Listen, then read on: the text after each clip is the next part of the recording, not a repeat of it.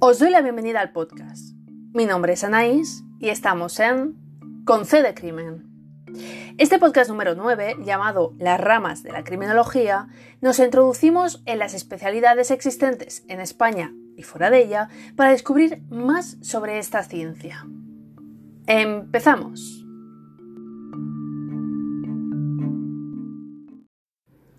En el primer episodio de esta temporada, llamado La criminología como ciencia, os explicaba en qué consistía la criminología, en qué se diferenciaba de la criminalística y ejemplos prácticos sobre dónde puede trabajar un criminólogo. Para aquellos y aquellas que todavía no lo hayáis escuchado, os animo a hacerlo y dejarme en comentarios de Instagram qué os ha parecido. Para aquellos que siguen el podcast ya sabrán que la criminología es la ciencia social interdisciplinaria que se encarga de prevenir el delito analizando el delito en sí, la persona que lo ha realizado, la víctima y el entorno social. Según la RAE, un delito es aquella acción contraria a la ley cometido por una persona. En España, estos delitos quedan recogidos en diversos documentos, como algunos de ellos son el Código Penal, documento que contiene los delitos reconocidos en la jurisdicción, las sanciones que se le impondrán y algunas disposiciones generales. Data de 1996 y contiene cerca de 639 artículos. El Código Civil, por el contrario, es el conjunto de normas legales que regulan las relaciones civiles entre las personas y entró en vigor en 1889. También contamos con la Ley de Enjuiciamiento Criminal, que constituye un conjunto de normas legales que regulan las actuaciones jurídicas relativas a cualquier proceso penal. Esta data de 1882. Sí, la verdad es que ya va siendo hora de que se renueve así como la Ley de Enjuiciamiento Civil, que también recoge las normas legales sobre el derecho procesal. La criminología tiene presente estos delitos, pero como he dicho anteriormente, nuestra labor es prevenirlo. Es por ello que la ciencia dispone de diferentes disciplinas para adaptarlas a cada situación. La criminología aplicada, que en el mismo sentido de la palabra, esta disciplina pretende aplicar todo el conocimiento empírico e investigaciones realizadas hasta el momento. Profundiza en el alcance y las causas de la criminalidad y se adapta a las nuevas formas de delinquir. Está constituida por las aportaciones de la criminología científica y de la experimental y con ello se pretende que lo que se sabe hasta ahora ayude a desarrollar o mejorar políticas criminales preventivas. Porque una teoría aplicada en un país no tendrá los mismos efectos que en otro.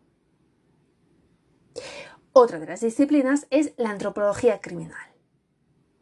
Esta rama de la criminología estudia los factores antropológicos con relación a la actividad criminal. Es decir, los criminólogos tratan de dar explicación a las conductas criminales a través de la base biológica de cada individuo.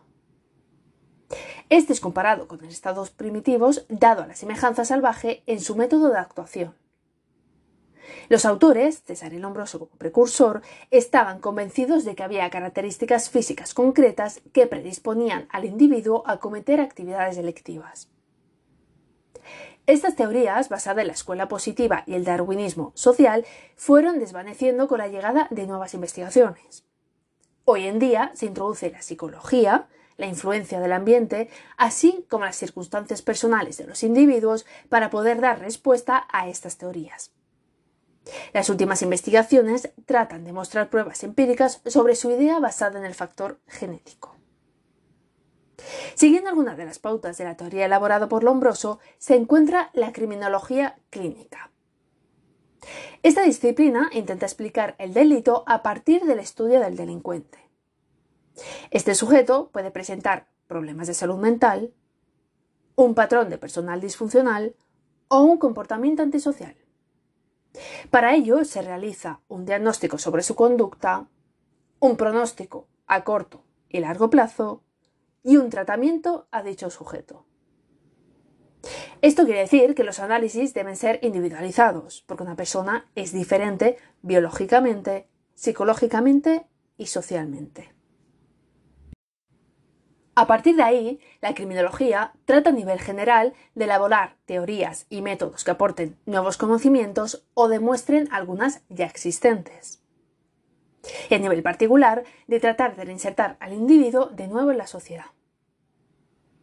En la práctica se suele aplicar en prisiones donde los criminales cumplen su condena. En los últimos años, el papel de la víctima ha tomado mayor protagonismo, sobre todo en España, uno de los pocos países en que se tiene en cuenta. Este hecho ha favorecido a que las víctimas también tengan su reconocimiento y se les pueda realizar un diagnóstico del daño que les ha causado y de las consecuencias, a corto y largo plazo, que han sufrido y todavía sufren. Pero no solo por parte del delincuente y el delito en sí, sino también por los papeles secundarios que también tienen protagonismo, como es el sistema policial y el judicial, que también interactúan. Es importante que la víctima no sufra una revictimización, es decir, sentirse cuestionado o cuestionada por varias instituciones o ciudadanos al verbalizar que ha sido víctima de un delito. Por tanto, uno de los objetos de esta disciplina es la asistenta hacia aplicación de terapias individuales y familiares para favorecer a la recuperación de la víctima. La criminología del desarrollo, la educativa y la conductual son tres disciplinas con semejanzas tanto que estudian las tres la conducta humana. Como las personas podemos aprender a adaptarnos y desadaptarnos al medio que nos rodea. Mientras que la criminología del desarrollo estudia la evolución de los individuos en base a la edad, la criminología educativa analiza procesos que tendrán influencia en las conductas antisociales para prevenirlas o controlarlas. Finalmente, la criminología conductual, que observa la conducta para intentar aportar una teoría sobre los motivos de ciertos comportamientos. Si estos son desviados, los criminólogos tenemos la función de prevenirlos. Por tanto, el foco principal no se encuentra tanto en los factores biológicos, sino en los comportamientos o conductas, dependiendo del medio en que se encuentren. El conductismo ha permitido explicar la relación entre un estímulo y la respuesta. De esta manera, los criminólogos y criminólogas podemos explicar qué tipo de estimulación ha recibido una persona que ha provocado una respuesta con una conducta delictiva. También con el tipo de efecto que puede llegar a tener la pena de privación de esa libertad o sanción que se le imponga al sujeto. Dentro de la criminología en el ámbito jurídico, nosotros nos encargamos de elaborar informes criminológicos como peritos dentro de un procedimiento. Puede ser a petición de parte o del juez o fiscal con respecto a la persona que ha sido declarada culpable de la comisión de un acto delictivo. La finalidad es aportar nuestros conocimientos al juez sobre aquellos temas que el juez o jueza desconozcan, como son la situación personal o social de la persona acusada, su actitud frente al delito y el tipo de pena o sanción que puede ser más resocializadora y efectiva para el reo en caso de ser condenado. El motivo por el que esta herramienta del análisis criminológico sea inexistente se debe a que muchos jueces y juezas directamente desconocen tanto la existencia de estos informes y su función como quiénes son los encargados de realizarla. Otros creen que ya disponen de la información necesaria para tomar sus decisiones. Sea lo que sea, no deje de ser un ejemplo más de cómo infravalorar el trabajo de profesionales cuando realmente se trata de una herramienta muy útil y con capacidades para facilitar la tarea de la judicatura. En otros países, los informes criminológicos, además de realizarse para el reo, se hacen para evaluar la capacidad de los jueces y juezas para estar en un caso concreto. Por ejemplo, si durante un procedimiento penal sobre violencia de género se oyen comentarios machistas y ataques continuos sobre la víctima, los criminólogos aportaríamos nuestro informe sobre los fallos y el daño que puede ocasionar a la víctima con esperanzas de que la persona pueda rectificar sus conductas para futuros procedimientos. Ya que estoy, aprovecho para hacer un llamamiento a la creación de oposiciones de criminólogo dentro del ámbito de justicia. Similar al anterior, encontramos la criminología forense que es la rama que se encarga de recolectar, analizar e investigar un suceso mediante las pruebas obtenidas para averiguar qué ha sucedido.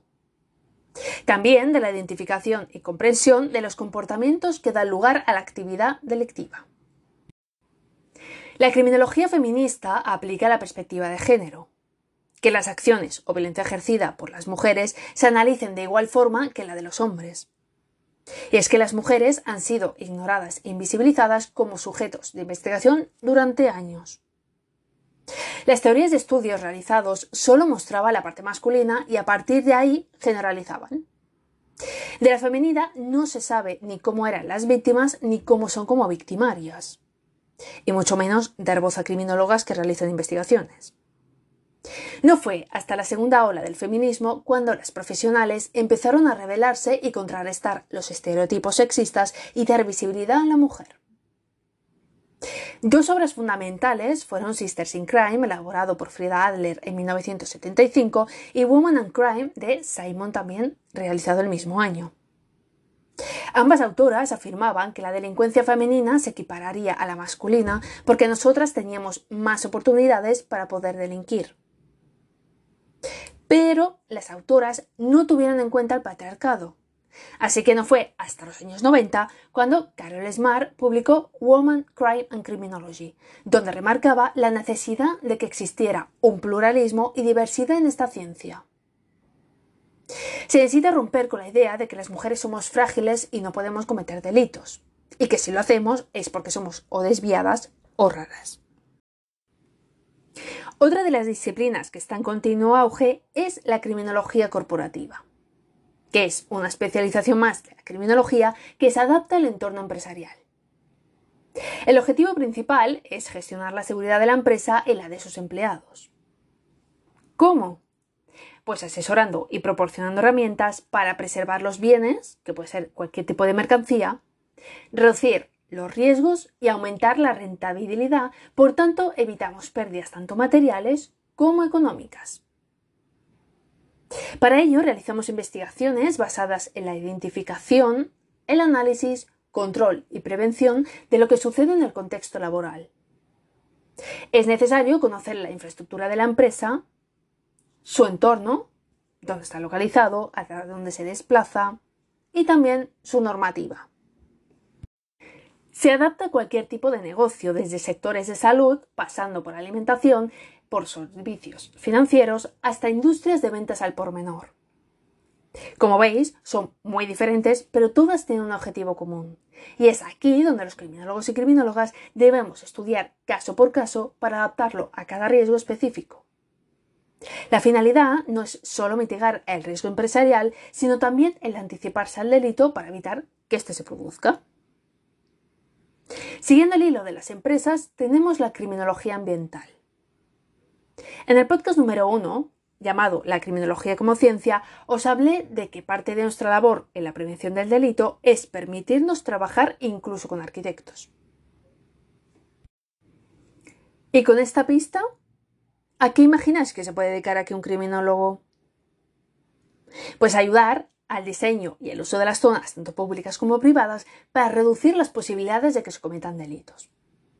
Aquí en España no es que sea muy común, pero en Australia y otros países, por ejemplo norteamericanos, sí. Varios estudios han demostrado que los hechos delictivos disminuyen y que se producen beneficios tanto a medio como a largo plazo. La distribución de un edificio de viviendas, de un centro comercial, de una misma tienda o de parques serían ejemplos de diseños que han elaborado los criminólogos para evitar las tasas de delincuencia en ciertas zonas. Por tanto, siguiendo lo comentado anteriormente con la criminología conductual, aquí se trata de tener más en cuenta al entorno que al individuo. Y es que el ambiente también suele facilitar en ciertas ocasiones la actividad criminal. Y finalmente encontramos la criminología vial. Esta disciplina se encarga de elaborar diseños basados en mapas del crimen, con puntos calientes en las zonas donde se producen mayor número de accidentes de tráfico para realizar intervenciones que las reduzcan. Para ello, los criminólogos observan el comportamiento de conductores, peatones y víctimas para mejorar la seguridad vial, determinando cuáles son las causas que provocan la mayoría de estos accidentes. Para ello hay que analizar los factores de riesgo de la vía teniendo en cuenta tanto el entorno físico y social como a los perfiles de los conductores y conductoras. Pero no solo nos quedamos ahí. También proponemos tratamiento para los delincuentes según las penas que le hayan impuesto para así, de esta manera, pretender evitar la reincidencia de los mismos. España es de los pocos países europeos, y casi podríamos decir mundiales, con largas campañas de concienciación contra los accidentes de tráfico. Los ciudadanos hemos interiorizado conductas que en otros países ni siquiera son obligatorias, como es el uso del cinturón o la silla adaptada a niños según su peso y su edad. Y así podría continuar con más disciplinas criminológicas porque como ven hay multitud de lugares donde nos pueden encontrar. Pero estas han sido las más comunes. Espero que no vuelvan a confundir a los criminólogos con CSI, ¿eh?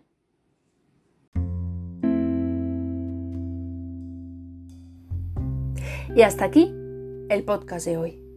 La semana que viene daré recomendaciones de series, películas y libros relacionados con la criminología y aportaré también mi opinión como profesional. Si tenéis cualquier duda o sugerencia, no dudéis en poneros en contacto conmigo a través del correo concdecrimen.gmail.com. Si me oís desde Spotify lo encontraréis a la derecha en el apartado información. También podéis seguirme desde allí y os animo a visitar el perfil de Instagram con el mismo nombre. Muchas gracias por escucharme, espero que os haya gustado y nos vemos como cada viernes. Y recordad, el crimen nunca descansa.